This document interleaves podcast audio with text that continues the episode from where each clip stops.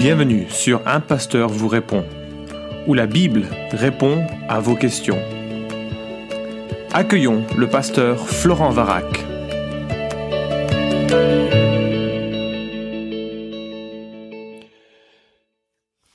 La question du jour concerne euh, les anges gardiens ou la notion d'ange gardien. Voici ce qui nous a été posé sur le site de toutpoursagloire.com. Quel est le sens de Matthieu 18, 10 Gardez-vous de mépriser un seul de ces petits, car je vous dis que leurs anges dans les cieux voient continuellement la face de mon Père qui est dans les cieux. Euh, alors c'est intéressant parce qu'effectivement ça donné euh, naissance à, la conception que euh, nous aurions chacun, et peut-être plus particulièrement des enfants, des anges gardiens attribués qui sont chargés de garder nos, nos chemins, nos vies, jusqu'à ce que nous passions à trépas. Alors comme d'habitude, aucun verset ne se comprend sans considérer le contexte dans lequel il est écrit, hein, parce que c'est euh, c'est comme ça qu'il faut euh, qu'il faut voir le, le sens d'une de, de, ces questions. Euh, alors si mes souvenirs sont bons, euh, nous trouvons ce verset dans l'un des euh, dans le quatrième des cinq grands discours que euh, l'évangéliste Matthieu recense dans son évangile. Donc dans ce quatrième discours, il traite des conditions d'accès au royaume de Dieu et des conditions de vie dans son dans sa communauté. Euh, c'est pas tellement plus dans sa communauté de vie et qui euh, qui devient bien sûr l'Église avec avec la Pentecôte. Donc Matthieu chapitre 18, on va lire dans ce contexte euh, à partir du verset 1 et je lirai jusqu'au verset 14. À ce moment, les disciples s'approchèrent de Jésus et dirent Qui donc est le plus grand dans le royaume des cieux? Alors Jésus appela un petit enfant, le plaça au milieu d'eux et dit, En vérité je vous le dis, si vous ne vous convertissez et si vous ne devenez comme les petits enfants, vous n'entrerez pas dans le royaume des cieux. C'est pourquoi quiconque se rendra humble comme ce petit enfant sera le plus grand dans le royaume des cieux. Et quiconque reçoit en mon nom un petit enfant comme celui-ci me reçoit moi-même. Mais si quelqu'un était une occasion de chute pour un de ces petits qui croient en moi, il serait avantageux pour lui qu'on suspende à son cou une meule de moulin et qu'on le noie au fond de la mer. Malheur au monde à cause des occasions de chute, car il est inévitable qu'il se produise des occasions de chute, mais malheur à l'homme par qui elles se produisent. Si ta main ou ton pied est pour toi une occasion de chute couplée, Jette-les loin de toi, mieux vaut pour toi entrer dans la vie manchot ou boiteux que d'avoir deux pieds et deux mains et d'être jeté dans le feu éternel. Et si ton œil est pour toi une occasion de chute, arrache-le, jette-le loin de toi, mieux vaut pour toi entrer dans la vie borgne que d'avoir deux yeux et d'être jeté dans la géhenne du feu. Et le verset 10 qui nous intéresse. Gardez-vous de mépriser un seul de ces petits, car je vous dis que leurs anges dans les cieux voient continuellement la face de mon Père qui est dans les cieux car le Fils de l'homme est venu sauver ce qui était perdu. Qu'en pensez-vous Si un homme a 100 brebis et que l'une d'elles s'égare, ne laisse-t-il pas les 99 autres sur les montagnes pour aller chercher celle qui s'est égarée? Et s'il parvient à la retrouver, en vérité je vous le dis, il s'en réjouit plus que pour les 99 qui ne se sont pas égarés. De même, ce n'est pas la volonté de votre Père qui est dans les cieux qu'il se perde un seul de ses petits. Alors on va euh, découper un peu ce passage pour voir de quoi il parle et j'espère cela permettra de comprendre davantage, euh, avec davantage de clarté, ce verset 10 qui concerne les anges qui voient continuellement la face de mon Père. D'abord, dans les versets 1 à 3, Jésus évoque les conditions d'entrée dans le royaume de Dieu. Et il euh, faut avoir l'attitude confiante finalement d'un enfant. Un homme qui se croit adulte, puissant, indépendant, n'aura vraiment pas trop à faire de Jésus-Christ parce que Jésus vient au secours de ceux qui reconnaissent leurs besoins. Si tu estimes que tu n'as besoin de rien pour ta vie et pour ta mort, Jésus te sera pas de grande utilité. Alors pour illustrer ça, parce que c'était un peu l'attitude des, euh, disciples, hein, qui euh, pensaient être des gens forts, supérieurs aux autres, eh bien il prend un petit enfant, les place au milieu d'eux et leur dit voilà, euh, vous devez avoir l'attitude de cet enfant et vous devez vous convertir. C'est-à-dire qu'il faut avoir cette attitude d'enfant et faire demi-tour, avoir confiance que Dieu nous appelle à venir à lui et ce demi-tour, c'est une déclaration de foi, une déclaration de dépendance, une déclaration de reconnaissance de dette euh, morale et spirituelle. Voilà, j'ai besoin de la grâce de Dieu, je suis éloigné de Dieu et j'ai besoin de faire demi-tour dans ma manière de vivre et dans les appuis que j'ai pour ma vie. Je peux pas m'appuyer sur mon nombril, je peux pas m'appuyer sur ma richesse, je peux pas m'appuyer sur mes rites, sur ma religion, je peux m'appuyer que sur Dieu lui-même, et c'est ce qu'il propose. Alors la conversion, par exemple, elle est euh, évoquée en Acte 3.19, Repentez-vous donc et convertissez-vous pour que vos péchés soient effacés. La repentance, c'est un changement de mentalité très profond Et puis la conversion, c'est un demi-tour, c'est la conséquence de cette euh, de ce changement qui a lieu à l'intérieur de soi vis-à-vis de Dieu et vis à -vis de la vie. Et puis deuxièmement, à partir du verset 4 et pour l'ensemble du, euh, du chapitre 18, dans ce quatrième discours, eh bien nous avons la manière de vivre dans le royaume. Et c'est d'ailleurs exceptionnel. Hein. de toute façon, tout ce que Jésus dit et tout ce que la Bible dit est exceptionnel. Mais euh, au verset 4, il est question d'une euh, d'une humilité importante. Au verset 5, la manière dont on se traite les uns les autres. Je suis assez effaré à quel point on a de la, la facilité à se traiter plutôt mal dans les églises, hein.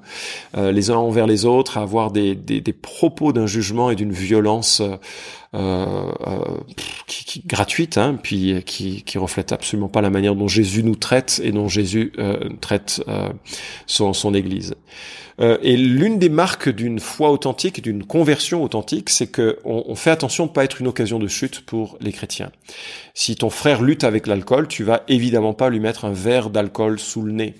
Euh, si euh, tu as des idées bien arrêtées sur des points secondaires, bah, tu les imposes pas aux autres, tu te l'imposes à toi-même, il y a aucun souci, mais tu, tu cherches pas créer des, tu contredis pas les, gens pour rien sur des, choses secondaires. Si tu décourages des chrétiens, notamment des jeunes chrétiens, vraiment, tu, c'est un danger, tu deviens, une occasion de chute, c'est-à-dire que certaines personnes vont cesser de vouloir s'approcher de Dieu à cause de ton comportement, à cause de tes paroles, à cause de ton exemple ou de ton mauvais exemple, à cause des propos que tu tiens sur les conditions d'entrée dans le royaume de Dieu. Bref, si tu empêches quelqu'un de devenir comme un enfant pour qu'il se convertisse, qu'il se repente et qu'il se convertisse, c'est super grave. Il y a la vie chrétienne, elle se caractérise donc par cette humilité, elle se caractérise par la manière dont on se traite, la manière également dont on n'est pas une occasion de chute pour les autres, et donc dans la manière dont on fait attention aussi à sa propre marche avec le péché, qui sera toujours un, un danger pour chacun d'entre nous, jusqu'à ce que nous soyons enfin euh, débarrassés de cette euh, nature qui euh, et de ces habitudes qui nous enveloppent encore trop. Et on arrive donc au verset 10, Gardez-vous de mépriser un seul de ces petits, car je vous dis que leurs anges dans les cieux voient continuellement la face de mon Père qui est dans les cieux. Alors, c'est quoi ces petits? Euh, Alors, dans le contexte, ça semble être quand même les jeunes convertis et pas forcément les enfants. Je l'ai souvent compris comme ça, hein, les enfants qui euh, que, Dieu aime et affectionne particulièrement. Mais j'ai l'impression que ce sont plus euh, les personnes qui sont les plus vulnérables dans leur marche avec Christ. Les, personnes qui viennent de se convertir, les personnes qui sont pas encore euh, très très fortes ou qui sont faibles dans, certaines euh, notions liées à leur foi. Et il est super important d'avoir un comportement qui les encourage dans leur démarche spirituelle et qui ne les décourage pas. Alors, il y a ça, et puis il y a également cette notion de leurs anges dans les cieux, c'est l'expression qui te questionne, je suppose, hein, et est-ce que ça implique que chaque chrétien a un ange qui lui est attribué?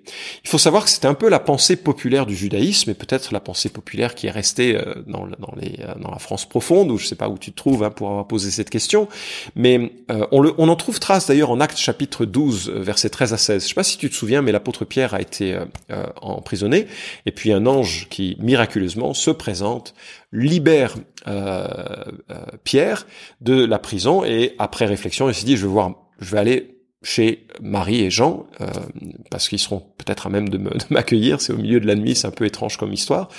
Et nous lisons au verset 13, quand il eut frappé à la porte d'entrée, une servante du nom de Rhodes s'approcha pour écouter, elle reconnut la voix de Pierre, et dans sa joie, au lieu d'ouvrir, elle courut annoncer que Pierre était là, devant l'entrée. Ils lui dirent, mais tu es folle! Mais elle soutenait qu'il en était bien ainsi, et ils dirent, mais c'est son ange! Cependant, Pierre continuait à frapper. Ils ouvrirent et furent étonnés de le voir. C'est une, situation un petit peu rigolote hein, qui, euh, qui nous est racontée ici parce que euh, on peut tout à fait imaginer cette, cette scène tellement elle est, elle, est pleine de vie dans la manière dont Luc euh, la rapporte. Mais la réponse euh, implique que spontanément, les disciples pensaient que les euh, les gens avaient des anges, peut-être l'ange de Pierre que tu vois et non pas Pierre lui-même. Mais vraiment, c'est le seul autre passage de la Bible où on pourrait imaginer cette, euh, cette pensée, mais elle n'est pas très fondée bibliquement. On a euh, en Hébreu chapitre 1 cette notion Auquel des anges a-t-il jamais dit Assieds-toi à ma droite jusqu'à ce que je fasse de tes ennemis ton marchepied? Ne sont-ils pas tous des esprits au service de Dieu, envoyés pour exercer un ministère en faveur de ceux qui doivent hériter du salut? On a donc le sentiment plutôt, non pas qu'il y ait un ange gardien pour chacun d'entre nous ou chacun euh, ou des nouveaux chrétiens, mais plutôt que les anges sont envoyés régulièrement pour exercer un service que Dieu leur attribue à notre égard. À quoi correspondent ces services? Écoute, je pense qu'on aura l'éternité pour euh, poser les questions aux anges, qui à ce moment-là seront euh, nos proches et avec qui nous pourrons dialoguer de leur euh, regard sur nos histoires et sur l'histoire en général. Je pense que ça va faire des discussions assez sympas autour du feu si on, fera les choses ainsi dans l'éternité. En tout cas, on va, je suppose, apprendre énormément de ce que nous allons découvrir, puisque les anges sont présents au milieu de nous, autour de nous, témoins de nos de nos vies, avec ce qu'elles ont de bien, ce qu'elles ont de moins bien, et leur intervention vraisemblable et fréquente nous apparaîtra alors comme euh, une autre manifestation de la grâce de Dieu et de la bienveillance de Dieu à notre égard. Euh, alors, euh, qu'est-ce qu'il faut comprendre de leur ministère? Me retourne vers, euh, je me tourne vers le commentaire de John MacArthur. Il est assez simple sur cette question. Je le trouve assez lumineux dans, dans ce qu'il dit. Et voilà, je cite dans Matthieu 18, 10, Jésus parle des croyants et de leurs anges au sens collectif. Ces anges, qu'il s'agisse d'un groupe distinct ou de l'ensemble des saints anges, sont tenus de prendre soin des petits de Dieu, ceux qui croient en son Fils. Verset 6. C'est en partie en raison de ces anges qui vivent en présence du Père qui est dans les cieux que les croyants sont dissuadés de se mépriser les uns les autres. Le fait que le Dieu Tout-Puissant prenne soin de ses enfants bien-aimés au point de tenir en sa présence une armée d'anges prête à voler à leur secours démontre clairement combien les croyants lui tiennent à cœur et qu'il est terriblement répréhensible de mépriser une personne à qui Dieu accorde un si grand prix. Je trouve que c'est pas mal comme comme notion. Alors il faut probablement renoncer à cette idée de euh, d'ange personnel qui nous est attribué, d'ange gardien, mais il faut probablement se représenter qu'à bien des reprises, Dieu, dans sa bienveillance, son amour, sa préscience, a envoyé des anges pour nous protéger, nous garder, nous orienter, et que l'on aura euh, évidemment plus d'informations plus tard. Je voudrais euh, préciser qu'il est interdit euh, de, euh, de s'occuper au-delà de l'écriture de ce que les anges font ou disent. Il y a des gens qui, la Bible nous met en garde, ont développé une sorte de culte des anges, qui essayent de questionner des anges. C'est un peu des pratiques qui sont occultes et qui sont fondées sur des apparences de euh, spiritualité chrétienne. Il faut s'en séparer.